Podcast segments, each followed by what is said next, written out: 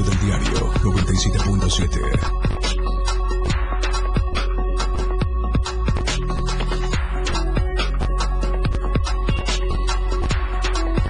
La radio del diario 977.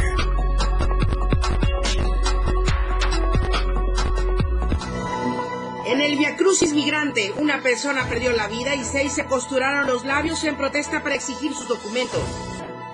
Vinculan a proceso a la madre y al padrastro de Ulises, el niño de tres años asesinado en la colonia Shankar en Tuxtla Gutiérrez.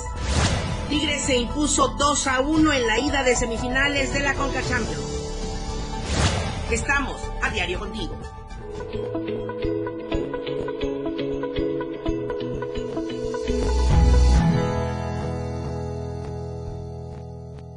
Buenos días, bienvenidos a esta transmisión de AM Diario a través del 97.7 de FM, la radio del diario y también a través de las plataformas digitales de Diario TV Multimedia.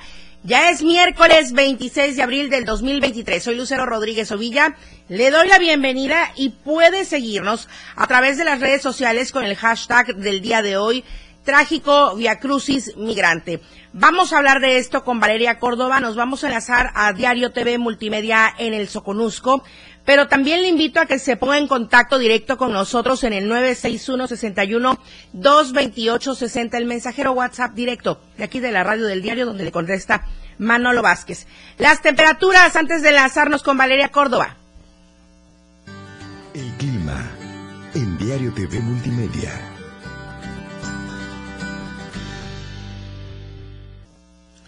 Tuxtla Gutiérrez, podríamos alcanzar una temperatura máxima de 36 grados y una mínima de 21 grados. San Cristóbal, 22 grados podría ser la temperatura máxima, 12 grados la mínima. En Comitán, 29 grados como máxima, 14 grados como mínima. Y en Tapachula, 37 grados la máxima, 22 grados la mínima. Justamente en Tapachula, muy buenos días. Hola Tapachula.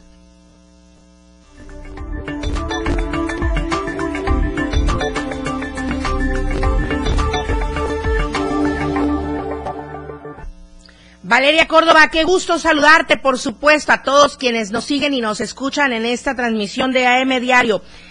Valeria, trascendió el día de ayer información respecto al seguimiento que se ha dado a este llamado Via Crucis Migrante. Desafortunadamente, ayer falleció una persona del sexo masculino. En todo ello, la gente ha solicitado que se dé, eh, pues, realmente eh, el punto por el cual, el motivo por el cual, la causa del deceso. Y hasta no ver, no creer, dijeron los migrantes, y no iban a avanzar, iban a estar obstaculizando allá en Huixla. ¿Qué ha pasado con este, con este caso? Lucero, muy buenos días, excelente mitad de semana. Como acabas de adelantar, lamentablemente en la tarde de este martes, un migrante que partió desde Tapachula en el denominado Via Crucis perdió la vida en Huixla. El migrante presuntamente de origen hondureño se desvaneció en el campamento que instalaron en el domo del barrio Guadalupe en el municipio de Huixla ante la presencia de miles de extranjeros que integran esta caravana. Personal de protección civil le brindó los primeros auxilios y posteriormente lo subió a una ambulancia. Sin embargo, al arribar al centro médico ya no contaba con signos vitales. De manera extraoficial se ha dicho que el motivo de su muerte habría sido un infarto. Sin embargo, pues como bien comentas, esto no ha sido confirmado por las autoridades. Los integrantes de la caravana culpan al gobierno mexicano por la muerte de esta persona, argumentando que es el número 41, haciendo alusión a los 40 migrantes que perdieron la vida en el incendio allá en Ciudad Juárez, Chihuahua. Poco antes de que sucediera este lamentable hecho, seis migrantes y el activista Irineo Mujica se cosieron la boca a manera de protesta. Exigen a las autoridades federales documentos para avanzar libremente por territorio mexicano, transporte seguro y por supuesto, pues también atención, ya que argumentan no puede ser posible que ante los ojos del mundo el gobierno mexicano diga que son bienvenidos y ya cuando se encuentran acá pues no sean atendidos. Hasta el momento, pues no ha habido una respuesta por parte del gobierno mexicano, por lo cual los migrantes continúan en Huixla y pues van a tener una reunión nuevamente para ver qué es lo que harán si continúan su camino hacia Villa Comatitlán o eh, pues protestan ahí mismo en el municipio de Wixla para exigir atención, Lucero. Bueno, de hecho, todo esto sucedió ahí en Wixla, específicamente en el Domo. También nos adelantaba ayer nuestra corresponsal Lucía Trejo de esto que se costuraron los labios en exigencia de, de sus papeles migratorios. ¿Alguna situación en las vías carreteras en el centro de este municipio eh, en torno a estas protestas, eh, Valeria, para que la gente que nos escucha en aquella zona tome sus precauciones?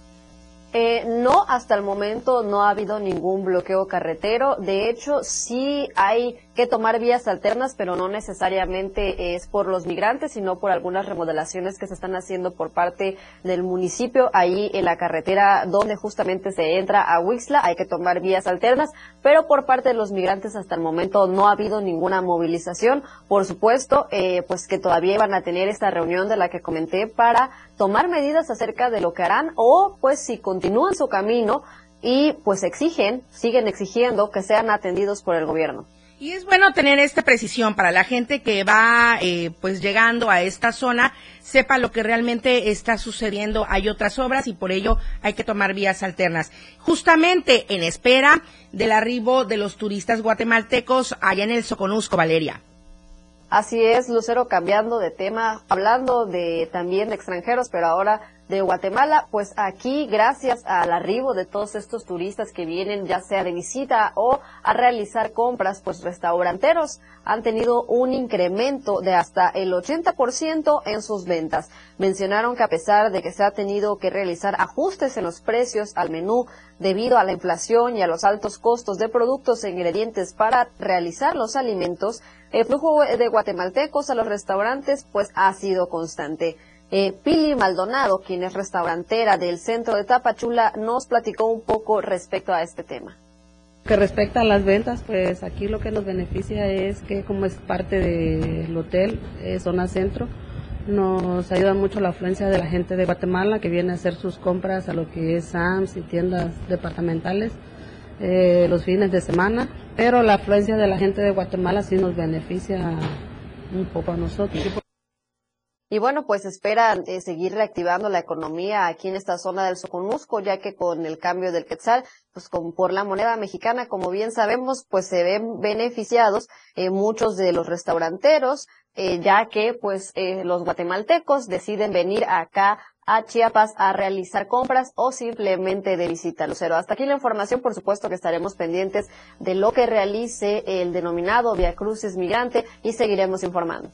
Sí, estaremos atentos y dando seguimiento a Valeria y recordamos el hashtag del día de hoy que invitamos a la gente que nos sigue en redes sociales a hacerlo tendencia trágico Via Crucis Migrante. Es la situación de riesgo ante esto que impera en la zona Soconusco, donde exigen que se dé pronta, eh, pronto trámite a todos los documentos que requieren para permanecer en territorio mexicano y transitar hacia la frontera norte. Gracias, Valeria Córdoba. Muy buenos días. Muy buenos días, Lucero Pendientes. Claro que sí. Buenos días. Mi compañero Edgar Castillo está en Pijijiapan. Y ahí lo que está sucediendo es que aparentemente o presuntamente el alcalde Carlos Albores Lima se está negando a pagar el sueldo de los trabajadores. Son cuántos, eh, cuántas quincenas, Edgar Castillo, más de cinco. Buenos días. ¿Qué tal, Lucero? Muy buenos días. Así es. Con más de quince, cinco quincenas atrasadas, el alcalde Carlos Albores Lima no paga salarios devengados al área de la Casa del Niño Migrante. El alcalde se niega a pagar sueldos a trabajadores del ayuntamiento. Está señalado como una persona transa al no pago de los trabajadores de programa social. A pesar de que no se les ha pagado, los trabajadores son obligados a asistir a eventos políticos dentro y fuera de este municipio de Pijiapan. De lo contrario, son amenazados de ser despedidos de sus cargos públicos. Los trabajadores inconformes, quienes pidieron guardar el anonimato, sostuvieron que se presume que no les han pagado porque el recurso federal no se les ha depositado al ayuntamiento. Así también aseguran que hace falta voluntad y capacidad por parte del responsable Nicolás Santiago Figueroa y del alcalde, del alcalde Carlos Albores Lima, por motivos de un desordenado control en las finanzas públicas de este ayuntamiento. Ante la falta de pago, los trabajadores, en su mayoría, han recurrido a pedir prestado con intereses altos para su sobrevivencia en cada uno de sus hogares. Así, asimismo, señalaron que algunos trabajadores tuvieron que renunciar por la falta de respeto y por abuso de poder de parte del alcalde Carlos Albores Lima, a quien le vale un cacahuate el sentir de los trabajadores.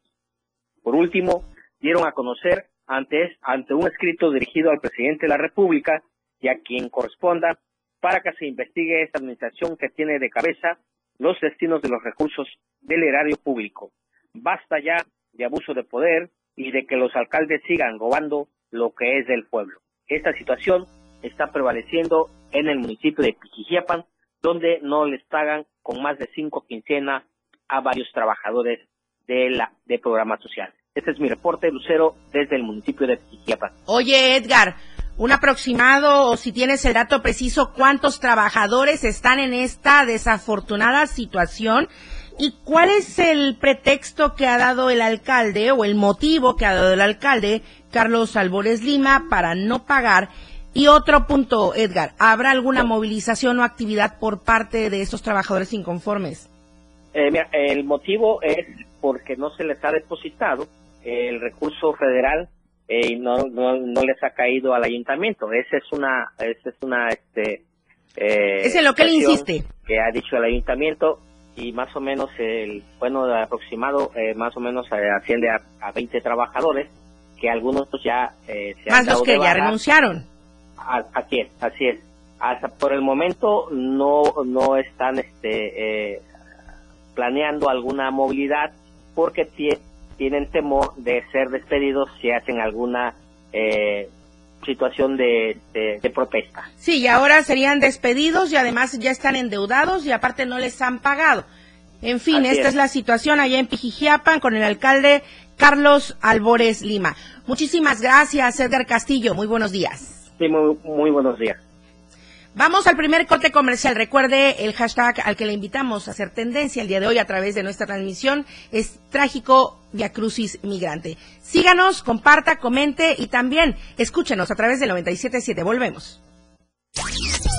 AM Diario, Lucero Rodríguez. En un momento estamos de regreso. 97.7 FM, XHGTC, Radio en Evolución Sin Límites. La radio del diario, contigo a todos lados. Las 8, con 13 minutos. Hola amiguitos, te habla el payaso de Lancín y te quiero invitar para ese sábado 29 de abril aquí en la red del diario 97.7 a que escuches Para Peques, un espacio creado para ti. Y junto conmigo, el payaso Lancín, te haremos pasar una hora de diversión. Recuerda, sábado 29 de abril. Niños y niñas, escúchenos este sábado 29 de abril en punto de las 11 de la mañana por el 97.7 FM. Contigo a todos lados. La radio del diario, festejando a todos los peques de la casa, sacando el niño que llevan dentro. Yo soy tu amigo fiel. Hola, ¿qué tal? Yo soy Moisés Galindo y quiero platicarte que cuando yo era niño prendía la televisión para ver la caricatura de Pokémon. Actualmente juego todavía Pokémon Go. Y bueno, también quiero contarte que me gustaba mucho jugar con carritos de control remoto y construir túneles en los montes de arena. Y bueno, hablando de ser niño, quiero desearte un excelente día y nunca dejes de sonreír y disfrutes de la magia de ser niño. La radio del diario, divirtiéndote a todos lados. Yo soy tu amigo fiel. Alerta, la radio del diario te previene. Ante la presencia de incendios forestales, evita arrojar materiales inflamables y objetos encendidos en carreteras y caminos. No tires vidrios, botellas o cualquier tipo de material combustible. No enciendas fogatas. Si encuentras restos de fogatas, extínguelos con agua y tierra. El uso del fuego en el sector agropecuario representa un riesgo. Daña la calidad del aire y empobrece los suelos de cultivo. 97.7 FM. Contigo, a todos lados.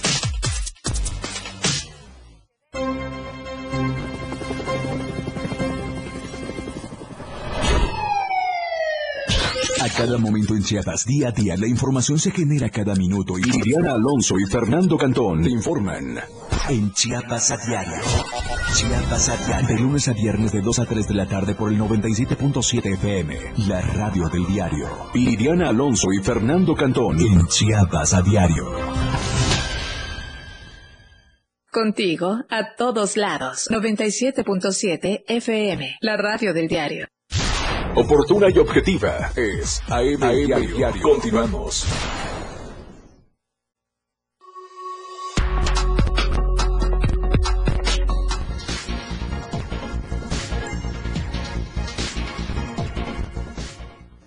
Se lo comentamos el día de ayer, se realizaría una manifestación allá en Reforma, en la Escuela Secundaria Federal número 20, donde ocurrió esta agresión a un menor de edad por parte de otro menor de edad al interior del plantel educativo. Son alumnos y entonces, mm, pues resultó que, a decir del padre de familia, sí hay secuelas aparentemente.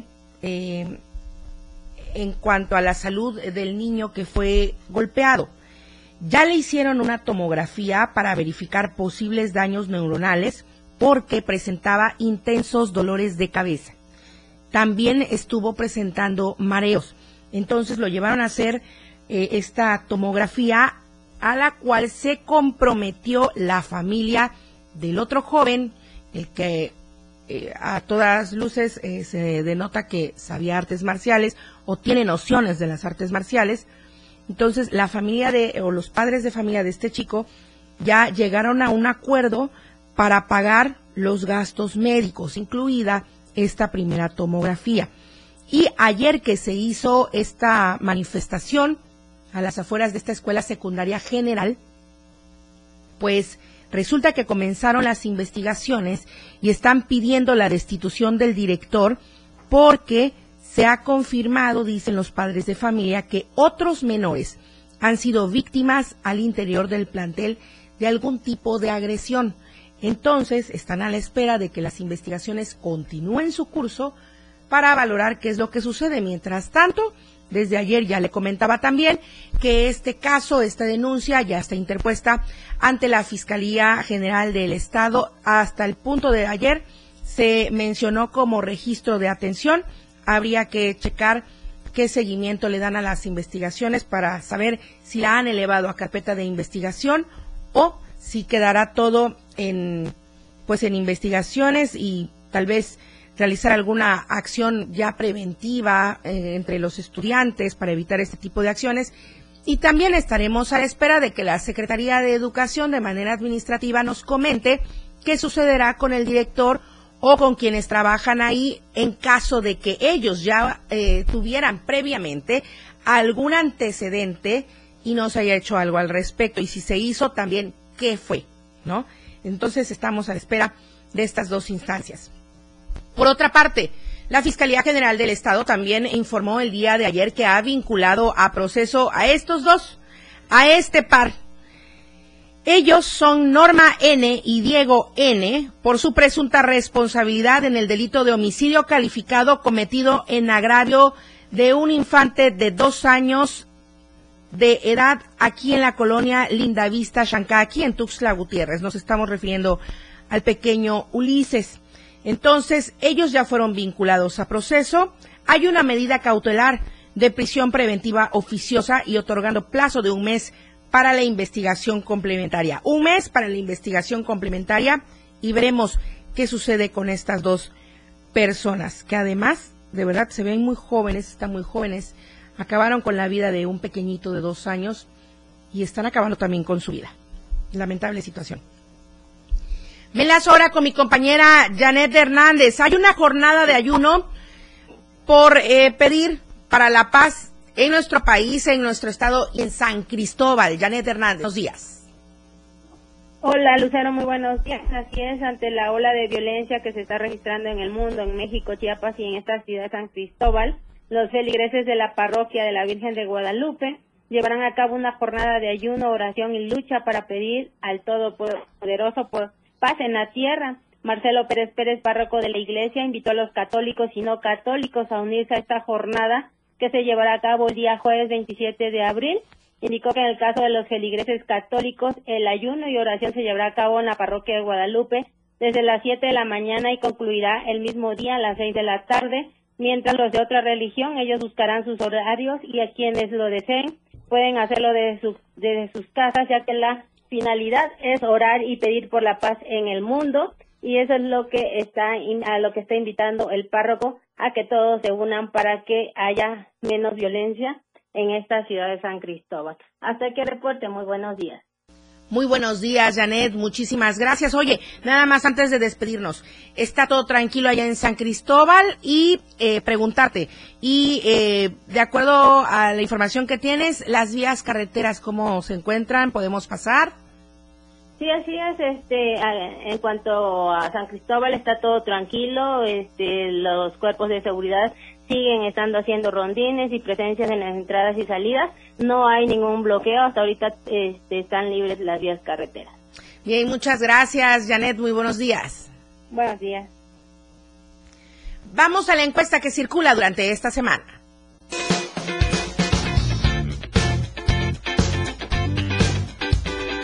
En el diario Media Group nos interesa conocer tu opinión.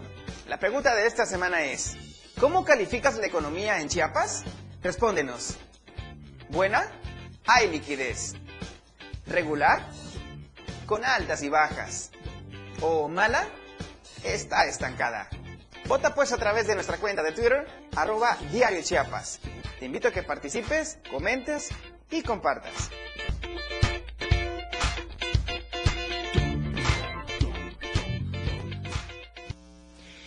Nuevamente, incendio en el basurero de Copainalá la contaminación a todo lo que da, la bruma a todo lo que da.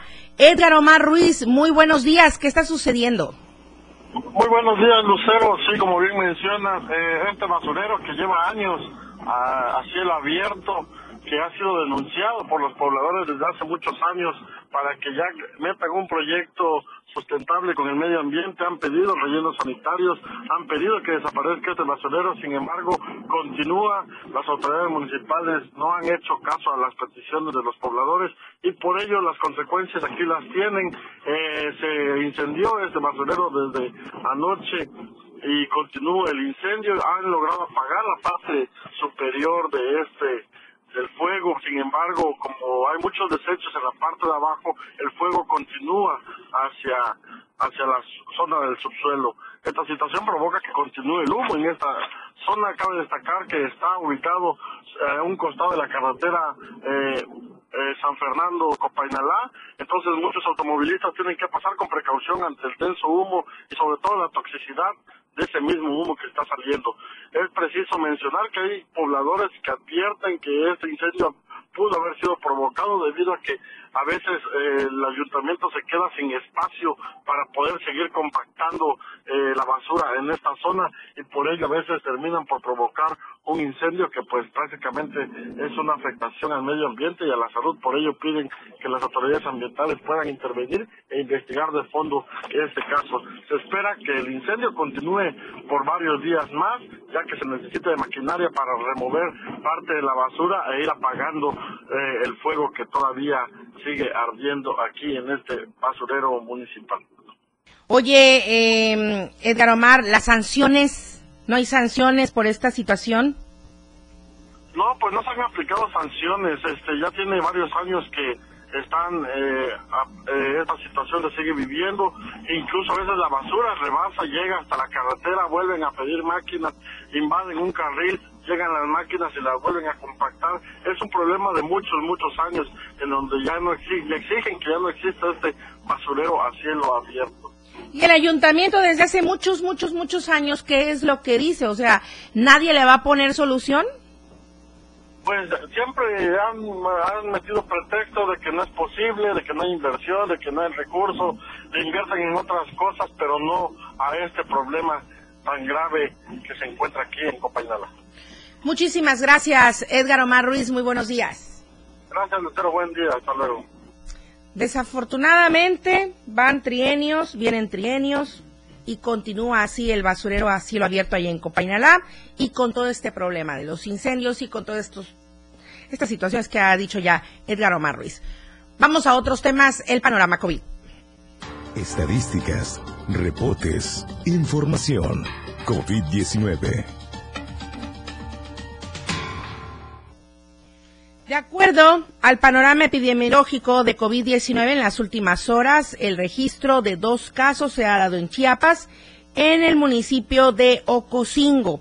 Sí, las cifras oficiales están a la baja para fortuna nuestra, pero sabemos que tenemos que seguir cuidándonos porque justo en la portada del día de hoy de nuestro diario de Chiapas, La Verdad Impresa, pues que en Salazar, embajador de Estados Unidos en México, dio positivo a COVID-19. Se reunió la semana pasada con el presidente Andrés Manuel López Obrador. Recordemos, el fin de semana el presidente anunció a través de sus cuentas en redes sociales que por tercera ocasión contrajo el virus y además desmintió otras enfermedades de las cuales se habían especulado.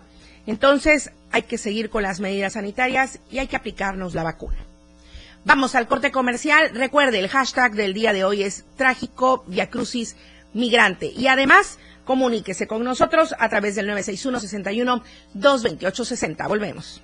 La información fresca y objetiva. AM Diario regresa después de la pausa. Evolución sin límites. La radio del diario. Más música, noticias, contenido, entretenimiento, deportes y más. La radio del diario 977. 97.7. La radio del diario. Más música en tu radio. Lanzando nuestra señal desde la torre digital del diario de Chiapas, Libramiento Sur Poniente 1999. 97.7. Desde Tuxtla Gutiérrez, Chiapas, México. XHGTC, la radio del diario. Contacto directo en cabina 961-612-2860. Escúchanos también en línea. www.laradiodeldiario.com 97.7, la radio del diario. Más música en tu radio. Las 8, con 28 minutos. Ándale, otra vez los de Movimiento Ciudadano. Sí, para cancioncitas. No creas, la gente sí está contenta con sus gobiernos. ¿A poco? Sí, en Jalisco y Nuevo León han dado atención médica gratuita contra el cáncer. Ahí sí le han entrado con todo. No como los de Morena, que ni las medicinas. Eso sí, y en Guadalajara ya tienen mucho tiempo gobernando, ¿no? Por algo será. Sí, la verdad es que hacen falta más gobiernos así, para que te cambie esa cara por una más alegre. Movimiento Ciudadano. Cultura y ciencia, un espacio para entender los cambios de la vida diaria, impulsando los nuevos valores chiapanecos. Escucha a Ángel Cañas y Rafael Molina todos los sábados de 9 a 10 de la mañana, con sus invitados, en el que abordarán temas relacionados a los ámbitos cultural y científicos, cultura y ciencia, siempre a la vanguardia, por la radio del diario 97.7 FM, a todos lados. Efraín Meneses te informa en Chiapas al cierre. Escúchalo de lunes a viernes de 7 a 8 de la noche. La información cambia a cada momento. Una manera distinta de informarte en Chiapas al cierre. Con Efraín Meneses por el 97.7 FM. La radio del diario. 97.7, la radio del diario. Contigo a todos lados. Caminando con Los Ángeles, un programa donde encontrarás la conexión con Los Ángeles, donde se hablan temas de luz. No hay nada más hermoso que compartir los temas de luz de Los Ángeles y Arcángeles. Acompáñanos todos los martes y jueves de 10 a 11 de la mañana por la radio del diario 97.7. Contigo a todos lados. Por amor al arte. Todo lo relacionado al arte y la cultura de nuestro estado. Difusión de eventos, carteleras, conciertos, datos curiosos e invitados especiales. Por amor al arte. Domingos de 9 a 11 de la mañana por el 97.7. La radio del diario. Contigo a todos lados.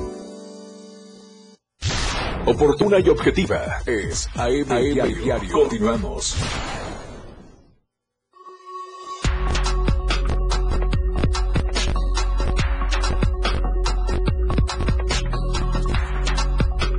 Radio del diario 97.7 FM. Contigo a todos lados.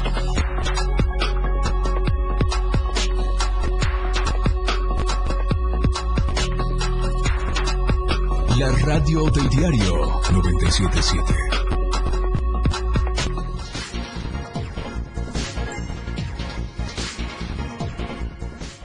Estamos de vuelta y la información deportiva no podía faltar en AM Diario. Lalo Solís, muy buenos días.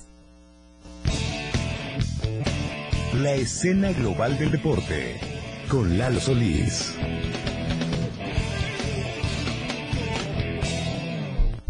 ¿Qué tal? Muy buenos días, bienvenidos a la información deportiva este miércoles en AM Diario. Vamos a arrancar platicándoles un poquito de Taekwondo y es que con la proximidad que tienen ya eventos importantes para los atletas chiapanecos, la Asociación de Deporte Escolar decidió reunir a sus atletas más destacados para realizar entrenamientos en el Parque Recreativo Cañahueca. Hasta ahí se dieron cita eh, la mayor parte de los seleccionados que están destinados a participar en algunos de los eventos más importantes que se avecinan, como es el caso, por supuesto, de la etapa nacional de los nacionales CONADE 2023, además de el Campeonato Mundial Escolar que se va a disputar en Mazatlán, Sinaloa y por supuesto también otro evento internacional como es el caso de la Gimnasiada, un evento que reúne a lo más selecto del deporte escolar en todo el mundo y que en esta ocasión va a tener como sede a Río de Janeiro.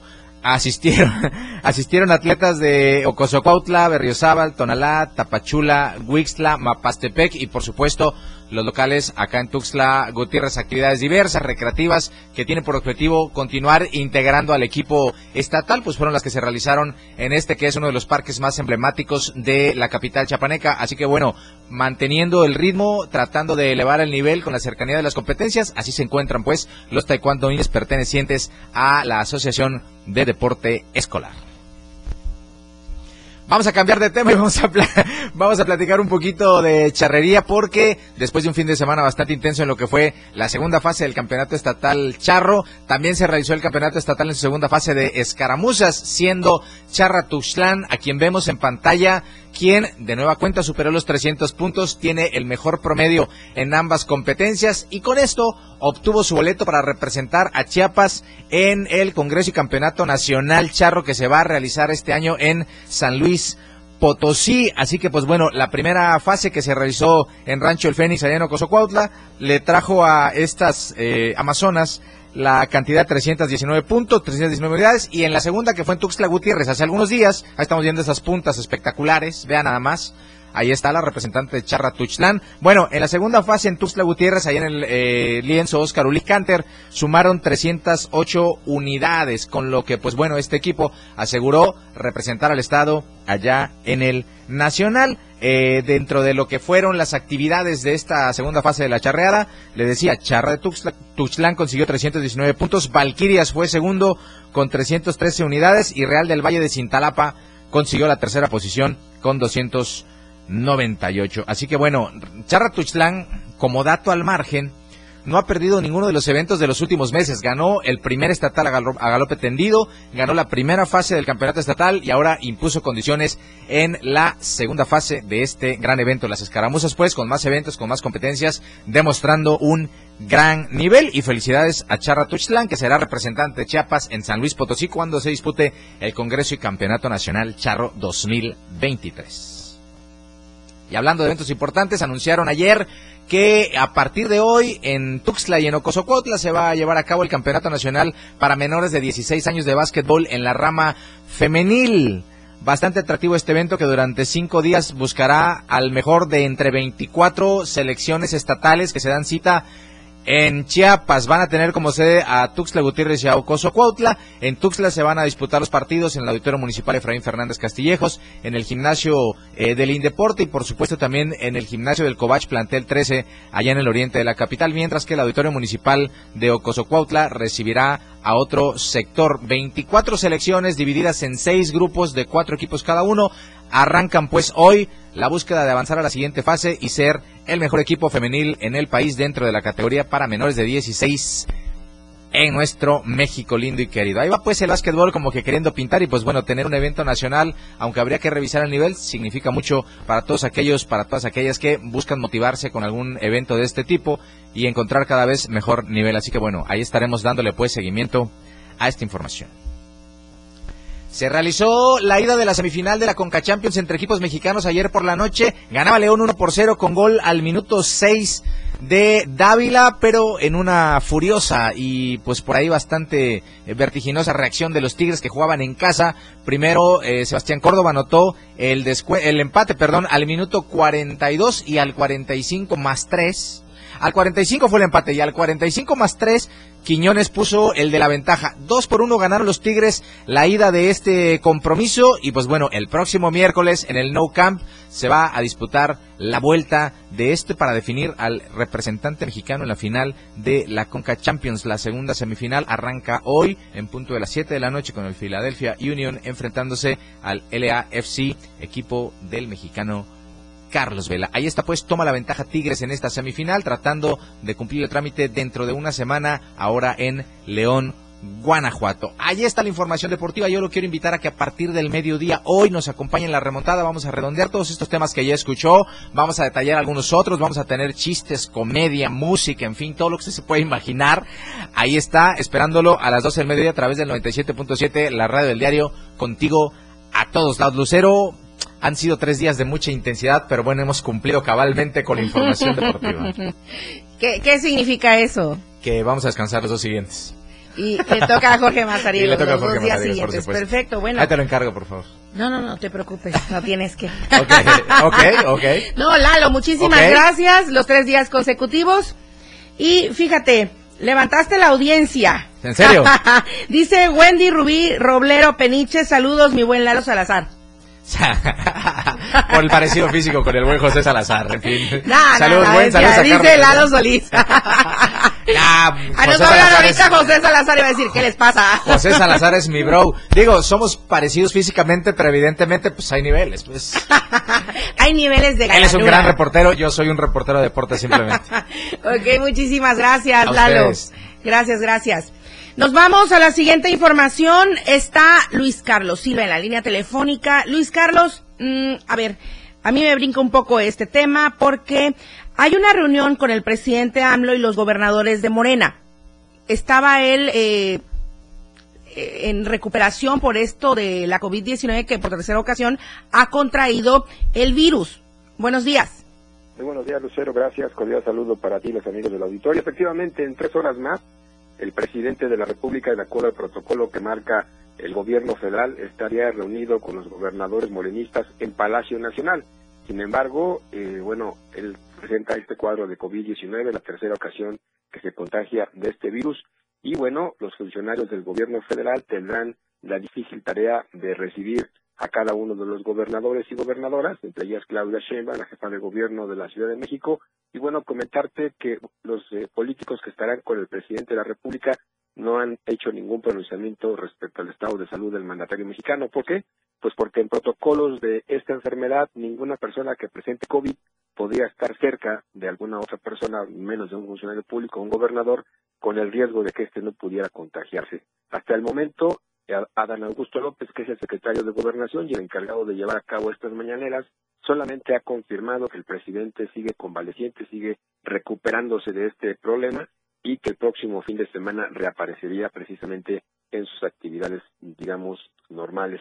Cabe destacar también, Lucero, que de acuerdo a lo que ha mencionado el doctor Alcocer, que es el secretario de Salud, el presidente presenta pues, cuadros de fiebre, presenta también algunos dolores y las molestias muy normales de esta enfermedad y por lo cual está aislado en Palacio Nacional. Un grupo muy importante de médicos y enfermeras, todos de las Fuerzas Aéreas Mexicanas, de la Fuerza Aérea Mexicana y de el servicio de, también de atención especial que llevaría al mandatario, lo ha monitoreado todo el tiempo, la oxigenación, claro, la temperatura y su estado físico es parte muy importante y de seguridad nacional y en el transcurso de los próximos días harán una evaluación más al presidente. Se le harán otras dos pruebas para ver si todavía sigue, sigue dando positivo a COVID-19 y en ese entendido, hasta que él esté totalmente restablecido, po- podrá regresar a la escena pública. ¿Qué pasará hoy al filo de las 11.30 de la mañana?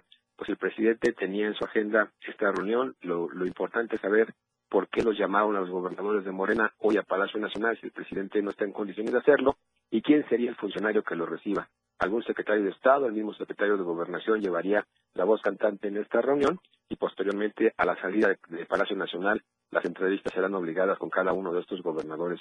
Claudia Sheinbaum, que es la jefa de gobierno y anfitriona también de este evento, te quiero comentar, estaría ausente debido a que ella va a participar en un evento en Denver, Denver, Colorado, y en su lugar estaría Martí Batres, que es un funcionario de alto nivel de gobierno de la Ciudad de México. Finalmente te informo que de lo que ocurra en el marco de esta reunión de AMLO con los gobernadores estaremos informando al auditorio de manera oportuna posteriormente. Te mando un abrazo. Todo Luis Carlos.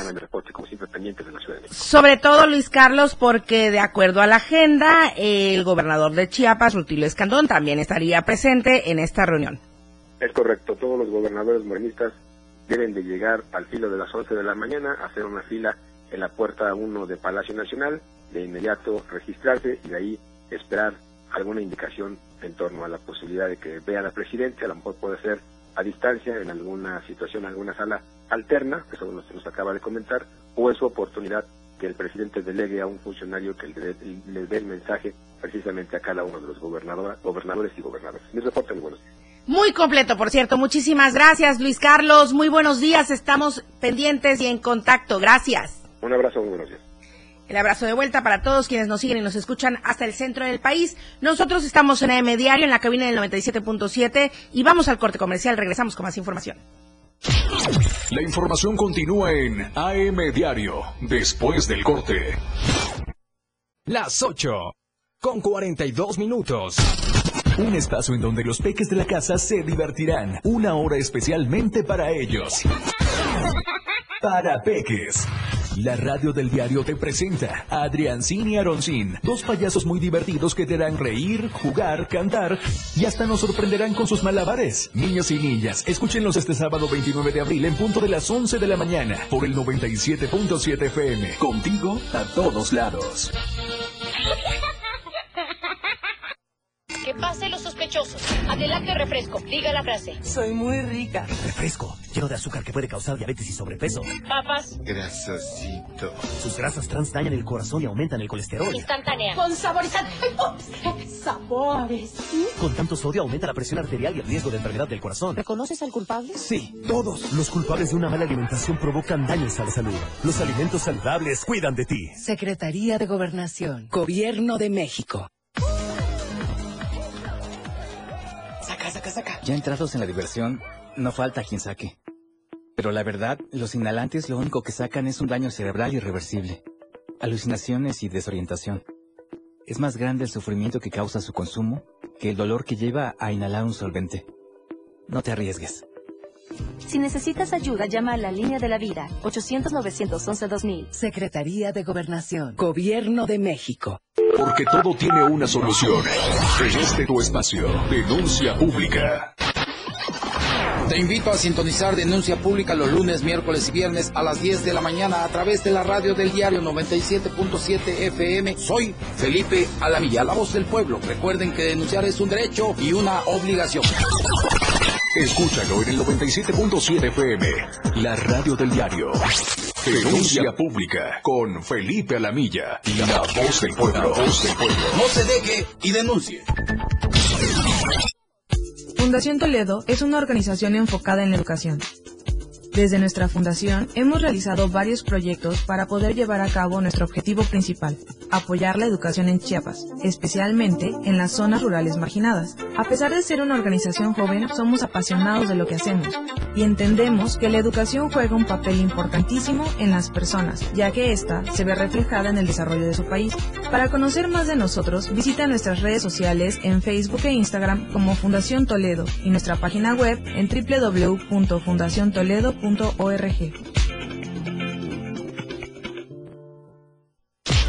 ya regresamos a El Diario.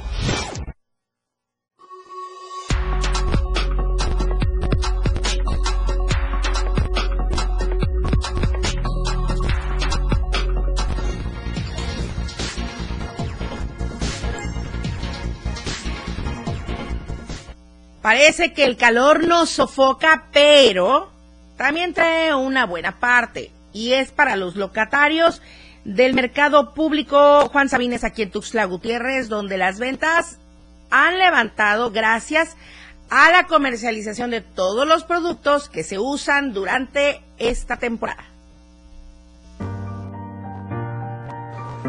En esta temporada de calor en la ciudad de Tuxtla Gutiérrez, las ventas de ventiladores, gorras y sombrillas han incrementado más de un 30% aquí en el mercado público Juan Sabines.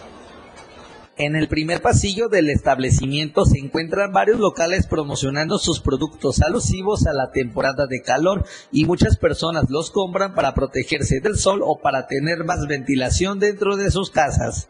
Mira, nosotros vendemos más los ventiladores, las paraguas para que la gente se proteja del calor, del solicito, ¿no? Los ventiladores, que ahorita esos tiempos de calor, la insolación, el golpe de calor, hay que evitar cualquier problema de salud, ¿no? En esos tiempos. Sí, mira, ahorita por la temporada, sí, este, sí aumentó, ya aumentó un 20%, un 25%, aumentó ya la venta actualmente, ¿no? La cuestión de ventiladores, de sombrillas y de gorritas, ¿no? También tenemos gorras también. Pues tiene aproximadamente como un mes más o menos, ya que empezó a apretar. Desde antes de Semana Santa ya sabe el calorzazo a lo que, a todo lo que da, ¿no? Por su parte, los comerciantes aseguran que los precios de ciertos artículos no rebasan los mil pesos y hay variedad de costos.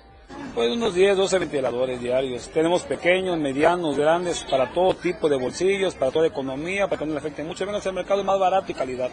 Pero ahora tenemos desde los pequeños 60 pesos, de 100 pesos, de 280 como estos, 450, 650, hay diferentes precios, hasta de 700. No, desde luego, desde luego, ahorita como está un sombrerito, una gorrita, como tú dices, luego en la noche un calorzazo, más si hay niños, ¿no? Los locatarios del Mercado Público Municipal Juan Sabines invitaron a la ciudadanía a que compren productos en dicho establecimiento para apoyar a la economía local. Para Diario Media Group, Carlos Rosales. Lo que acontece minuto a minuto. La Roja, de Diario de Chiapas.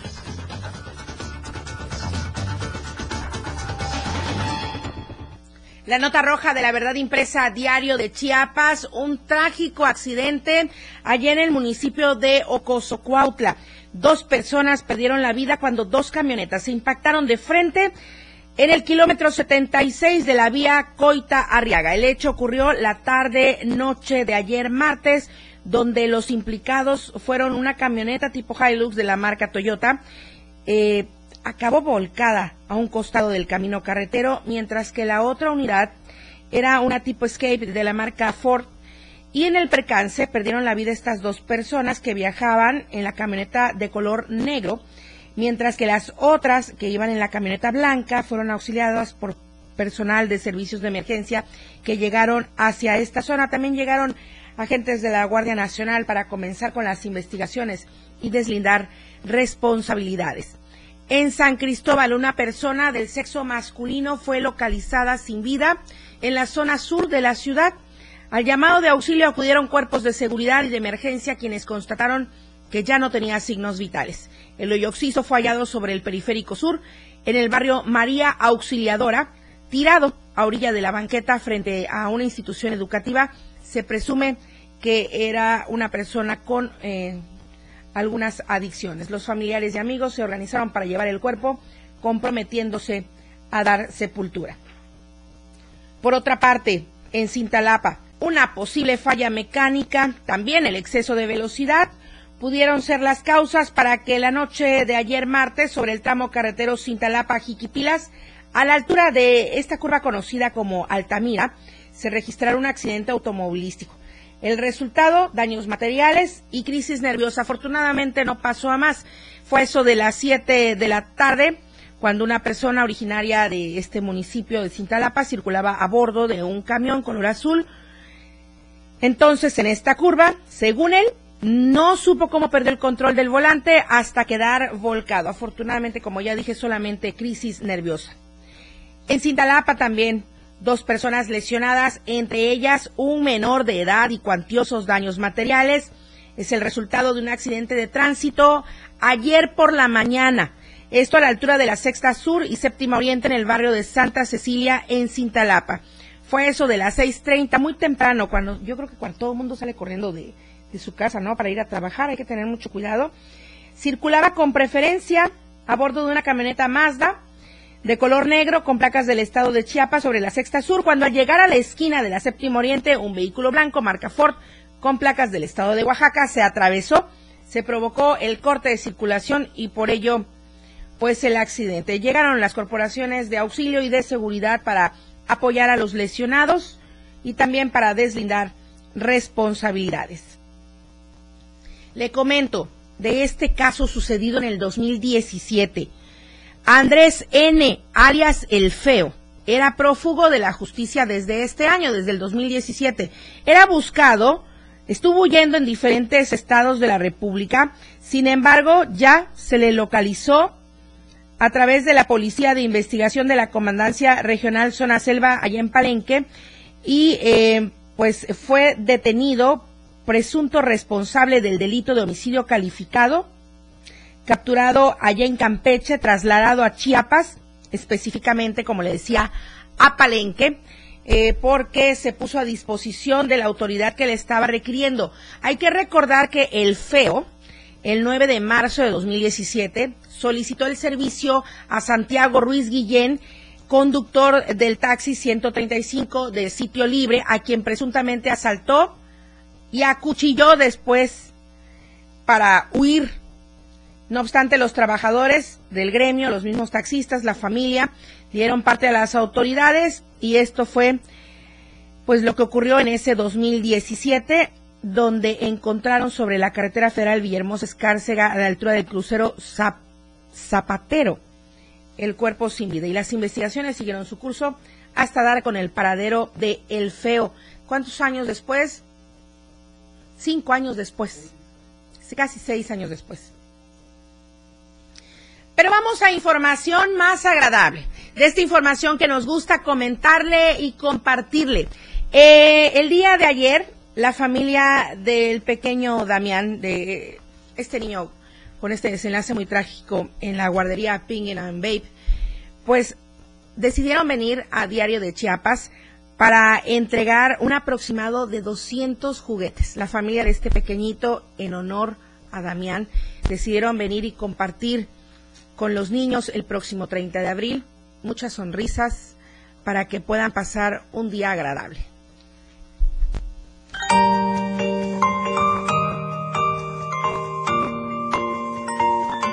Para honrar la memoria del pequeño Damián, su familia donó unos 200 juguetes a Diario de Chiapas para entregarlos en el marco del Día de la Niñez a niños y niñas de Tuxtla Gutiérrez, en un gesto de amor y generosidad. Amparo, madre de Damián, hizo entrega de estos juguetes como una forma de agradecer el apoyo de la población y para recordar a Damián, un niño que se caracterizaba por su alegría, su gran inteligencia y su trato cariñoso.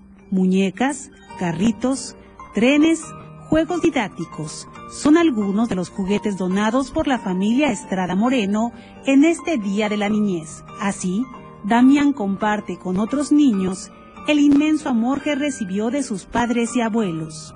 La señora Amparo y su esposo Mauricio, padres de Damián, así como don Rigoberto, su abuelo, esperan que los niños y niñas de Chiapas puedan sonreír jugar y aprender con libertad y respeto a sus derechos. Aseguran que lucharán para que a Damián se le haga justicia por su muerte y también para que otros niños con autismo tengan mejores oportunidades de desarrollo y acceso a escuelas que den atención integral a sus necesidades y con personal capacitado. Damián para su familia y para Diario de Chiapas es más que una tragedia. Es el nombre de la alegría y la esperanza de un Chiapas mejor para los niños y las niñas.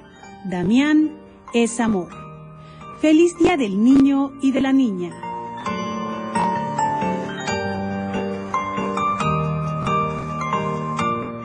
No olvidemos en insistir en justicia para Damián.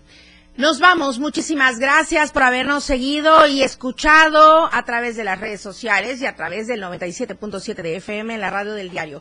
Soy Lucero Rodríguez Ovilla. Le espero mañana ya jueves con olor a viernes y por supuesto que le agradezco a Charlie Solís en los controles de televisión, a Manolo Vázquez en los controles de radio, quien está desde las 6 de la mañana con los ritmos latinos. Me despido, muchas gracias, muy buenos días, nos vemos mañana.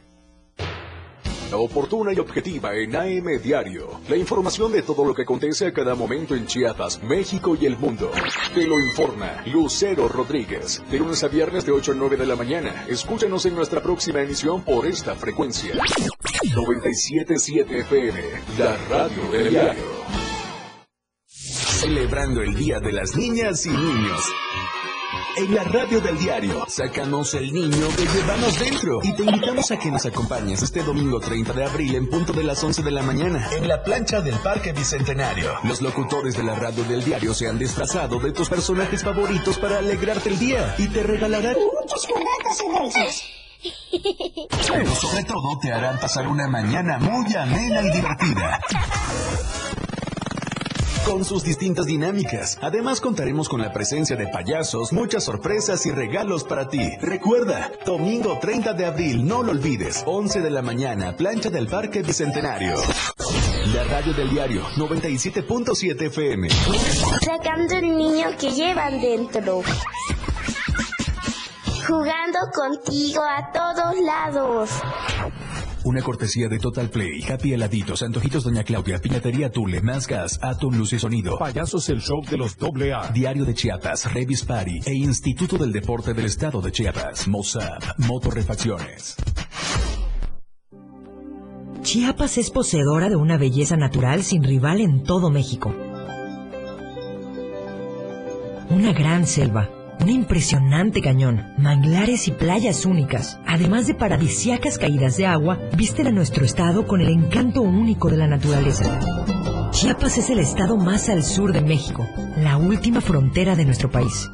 Aquí, en este rincón, que también fue el último territorio en añadirse a la República, se encuentra un paraíso de bellezas naturales listo para ser explorado. Ven y disfruta lo que Chiapas tiene para ti.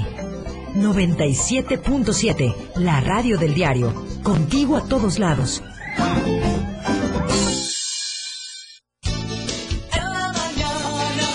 La radio del diario. Editorial de la radio del diario. Bien dice el dicho que una imagen vale más que mil palabras. La foto que difundió en las redes sociales el presidente municipal de Yajalón, en la que posa junto a Uriel Estrada Martínez, es un himno al descaro, porque cuanto más se ha señalado la complicidad que existe entre ambos en el presunto encubrimiento de multimillonarios desvíos de recursos públicos, Juan Manuel Utrilla Constantino sale con esta fotografía en la que se ufana de su compadrazgo con el auditor superior. En menos palabras, esta imagen es una burla a la sociedad. Con ella, Utrilla Constantino le dice a la gente, mírenme, estoy con mi compadre el auditor superior y soy intocable. No importa lo que digan de mí, no importa que me acusen de enriquecimiento ilícito, porque no me pasará nada. Y es cierto, a pesar de que la Auditoría Superior del Estado documentó que Utrilla Constantino presenta irregularidades en la cuenta pública de 2019, 2020 y 2021 por más de 36 millones de